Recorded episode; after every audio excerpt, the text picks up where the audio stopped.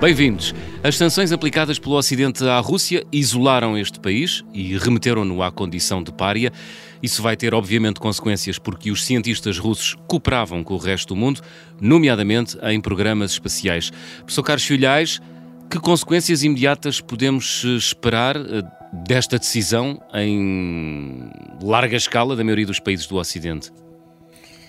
Sim, a, a, Rússia está sujeita a sanções económicas e está também sujeita a outro tipo de sanções. Do ponto de vista, enfim, cultural, científico, etc., está a ser afastada de, digamos, das participações que tinha. E já se está a sentir, professor, no espaço, o, os efeitos modo, do cordão sanitário montado em torno da Rússia de algum modo, já hum. há uma tensão no espaço. Uh, bem, felizmente tem prevalecido o bom senso e lá, lá, em, lá por cima, aqui a 400 km de distância, está a circular a uma velocidade estonteante um, a Estação Espacial Internacional, que é um empreendimento uh, que é dos Estados Unidos, é da Rússia, é da Agência Espacial Europeia, da Europa, portanto, e, e é do Canadá e é do Japão. Portanto, é, um, é, uma cooperação internacional. Mas, digamos, a Rússia e os Estados Unidos são grandes parceiros, aliás, par, é, um, é, uma construção impressionante e parte é americana e parte é russa, e, e infelizmente temos assistido a alguma retórica que não devíamos assistir. Os russos disseram logo quando começou. Os russos, vamos, vamos concretizar, o, o dirigente, que é um político, o dirigente da Roscosmos, que é a agência espacial russa, uhum. logo no dia que começou a guerra, disse que coisas, coisas desastradas, não devia ter dito isso. Disse que ele, o módulo de comando de correções orbitais está na parte russa e disse que eles podem desgovernar aquilo e que aquilo iria cair em cima da Europa e dos Estados Unidos. É evidente, hum. não se pode brincar com coisas sérias. Eu sei que ele não é um cientista, eh, é um, é um político que já foi até vice-primeiro-ministro russo, já foi ajudante do Putin, mas não devia brincar com isso. E depois permitiu que passassem um vídeo, que é também só pode ser uma brincadeira, em que dizia que está previsto isto agora foram até há pouco tempo para lá três astronautas, no dia 30 de março, no dia, há poucos dias, 18, uhum. foram três astronautas russos e há um render da guarda. E, portanto, vão regressar dois astronautas russos e um astronauta americano. Neste momento, digamos, o serviço é feito por foguetões e naves soviéticas, russas, peço desculpa, uhum. eh, embora haja também eh, a possibilidade de usar naves da SpaceX, do Elon Musk, do lado americano. Uhum. e a próxima está, está prevista para breve, então viria para terra um, dois russos e um americano. E foi sugerido nesse vídeo que o americano ficava lá, não podia vir, e portanto, ah. ora bem, as coisas não podem funcionar assim porque todos dependem uns dos outros. Claro. A própria eletricidade para o lado russo é fornecida pelos americanos. Até posso ser mais explícito, eles até bebem o xixi uns dos outros porque eles ah. reciclam a água a partir da urina, hum. e portanto, até pode acontecer que um astronauta americano beba o xixi. Não se sabe, aquilo é tudo misturado. Claro. Devo ao xixi do russo. Isso, é, isso, funciona... é, isso, é levar a isso é levar a cooperação, uh, enfim. é uma comparação íntima. É uma comparação íntima. Mas no, no, no, no espaço tudo tem de funcionar, digamos, com, em perfeita harmonia, não é? Em perfeita harmonia. E, e tem, tudo tem funcionado lá em cima, não há problemas. Houve uma questão agora porque os, os astronautas russos que chegaram lá em cima vestiram-se de amarelo e, e houve quem dissesse em homenagem à Ucrânia, foi logo desmentido. Um, um dos próprios astronautas disse: não, não, nós vestimos de amarelo porque havia aqui muito amarelo. Uh, o que é certo é que entre os astronautas está tudo bem, como tem que estar. Como tem que estar. Uh, entre as autoridades, em particular entre a NASA e a Roscosmos, e já agora a ESA também, porque a ESA tomou a mesma atitude que a hum. NASA. E, a Agência e a, Espacial Europeia. E a questão é esta: só há compromisso do russo até 2024 eh, e, e, nós não sabemos depois o que vai acontecer. Se a guerra na Ucrânia continua, é muito bem possível que, digamos, esta cooperação internacional do espaço, pois. em particular a Agência Espacial Internacional, seja também uma vítima da guerra e, por outras palavras, que o prosseguimento estava previsto que a Agência Espacial Internacional terminasse por volta do ano 2030, 2031, mas do lado russo só estão assegurado mais, pelo menos mais dois anos, hum. e pelo menos contratualmente. E pode po ser, de facto, pode acontecer. Esperemos que não. Uhum. Esperemos que o bom senso permaneça, porque pois. Eh, era até um ótimo exemplo, eh, este empreendimento, de poderem todos. Isto foi feito na Guerra Hum. É, é um exemplo de poderem todos cooperar, de poderem pois. todos funcionar ser, em pode paz. Pode ser uma ferramenta de promoção de paz e diálogo, não é? Mas infelizmente, tal como estamos a ver as coisas atualmente, uh, não, não, é só, não é só a retórica. Repare, o, a Agência Espacial Europeia também tinha um programa de envio de um robô a Marte que era com foguetão russo e com colaboração russa e foi cancelado. Hum. E, o e o problema é que não se pode mandar quando quisermos. Tem de hum. haver uma janela de oportunidade para ir a Marte e depois não se sabe então se sequer se vai mandar. E já foi investido muito dinheiro nesse projeto. Hum. É, um projeto muito interessante, procura de vida em Marte, juntando-se a uma missão americana e uma missão chinesa que já lá estão, mas é, é, é digamos, uma missão que pode vir a ser mesmo cancelada. E outras coisas, os russos deixaram de vender material uh, uh, astronáutico aos Estados Unidos, motores e etc e, e até dentro dessa retórica que não devia uh, existir, foi dito que se eles quisessem ir para o espaço, uh, o tal chefe da Roscosmos disse: montem uma vassoura mágica se quiserem ir para o espaço. E o Elon ah. Musk apareceu logo no Twitter a dizer: Mas nós Olha temos quem, aqui os é? foguetões, é? nós, nós temos aqui os nossos foguetões e etc. Portanto, as coisas não estão nada bem.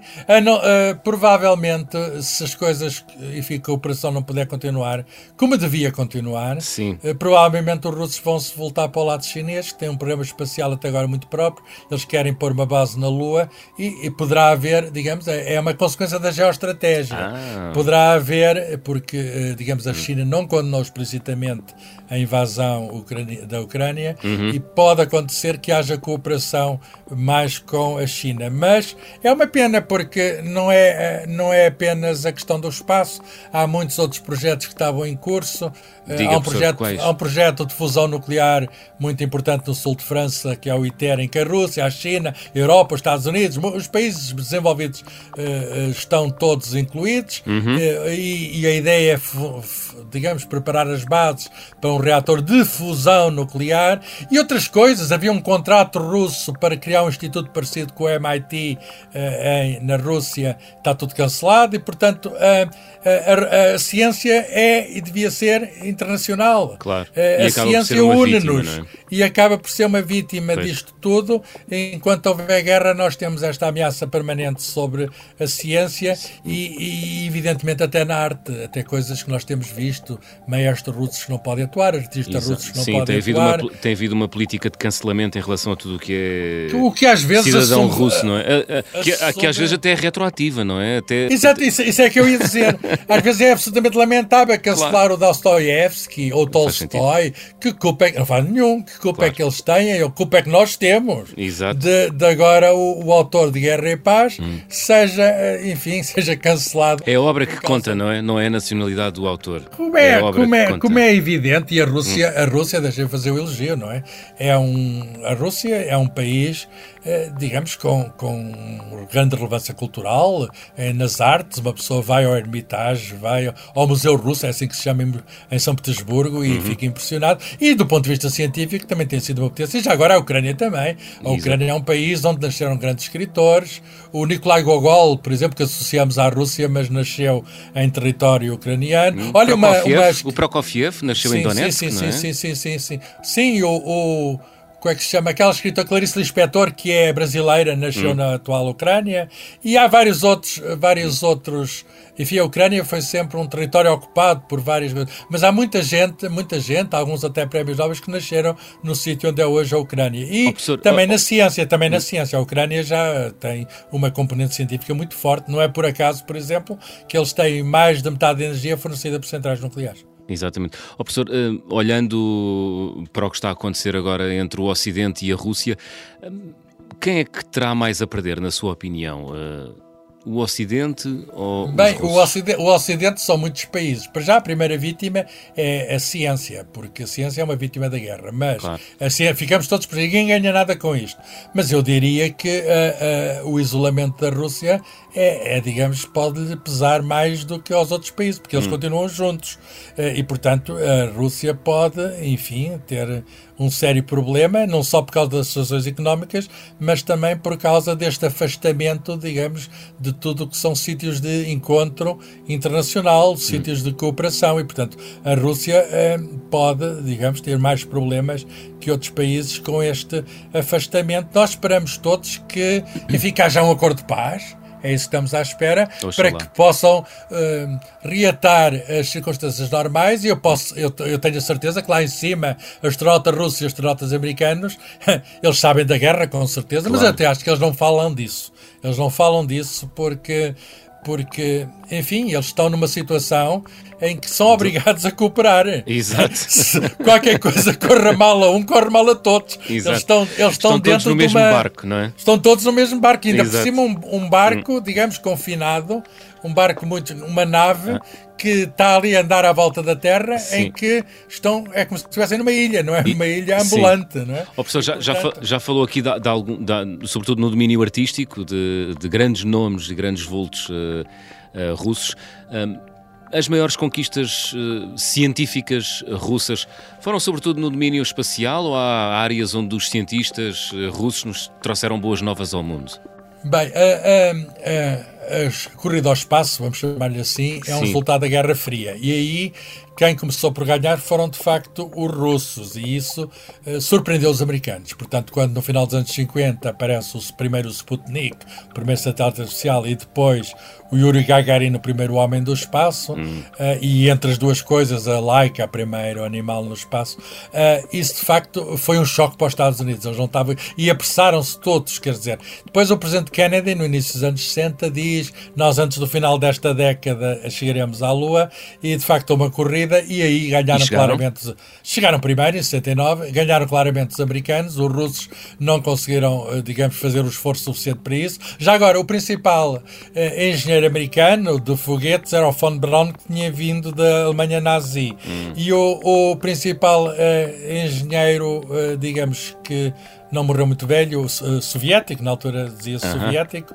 havia a União Soviética, mas nasceu na Ucrânia, o Korolev eh, Sergei Korolov, é ucraniano. E já agora, a Ucrânia tem uma grande tradição astronáutica, a aeronáutica primeiro aeronáutica. e a astronáutica depois. O Antonov, porque os aviões Antonov é, são de lá. Exatamente. E um, um, construtor de helicópteros que depois veio para os Estados Unidos, uhum. os grandes helicópteros, é também ucraniano. E portanto uhum. há uma tradição, agora que há uma tradição aérea sobre a Ucrânia, deve ser dito que há uma tradição eh, aeronáutica na, na Ucrânia. E portanto eu direi, eu direi que uh, a União Soviética, que a Rússia é o resultado da, da queda da União Soviética em 1991. Uhum. Uh, enfim, foram, agora não tanto, mas foram uma potência não apenas no domínio do espaço, mas em vários outros domínios da ciência e da tecnologia. Os engenheiros, as escolas de ciência e de engenharia soviéticas, incluindo as russas, eram escolas muito fortes. O meu domínio é a física e eles sempre tiveram grandes físicos, quer dizer, eu próprio uh, admiro, admiro, muito uh, físicos. Há um prémio Nobel que eu estudei pelos livros dele, chamado Landau, que ganhou o prémio Nobel e infelizmente eh, teve um acidente de automóvel e, e, morreu várias vezes no seguinte sentido, teve mortes cerebrais. Teve então... um acidente, teve de ter uma recuperação. Imagine-se um prémio Nobel, um prémio hum. Nobel, a aprender hum. a ler e a escrever. E aprender a ler e a escrever porquê? Porque tinha sido afetado, afetado. nunca mais voltou a ser o mesmo. E, portanto, houve vários, hum. várias crises que ele teve. E eh, no tempo de Guerra Fria, em que ninguém visitava ninguém, foi um médico uh, neurocirurgião americano a Tratar daquele homem porque era um ah. servo importantíssimo. Muito bem. E, em portanto, da, eu tenho muito. Eu tenho, em nome Fantástico. da ciência. Portanto, é. a ciência no passado já nos uniu. É verdade.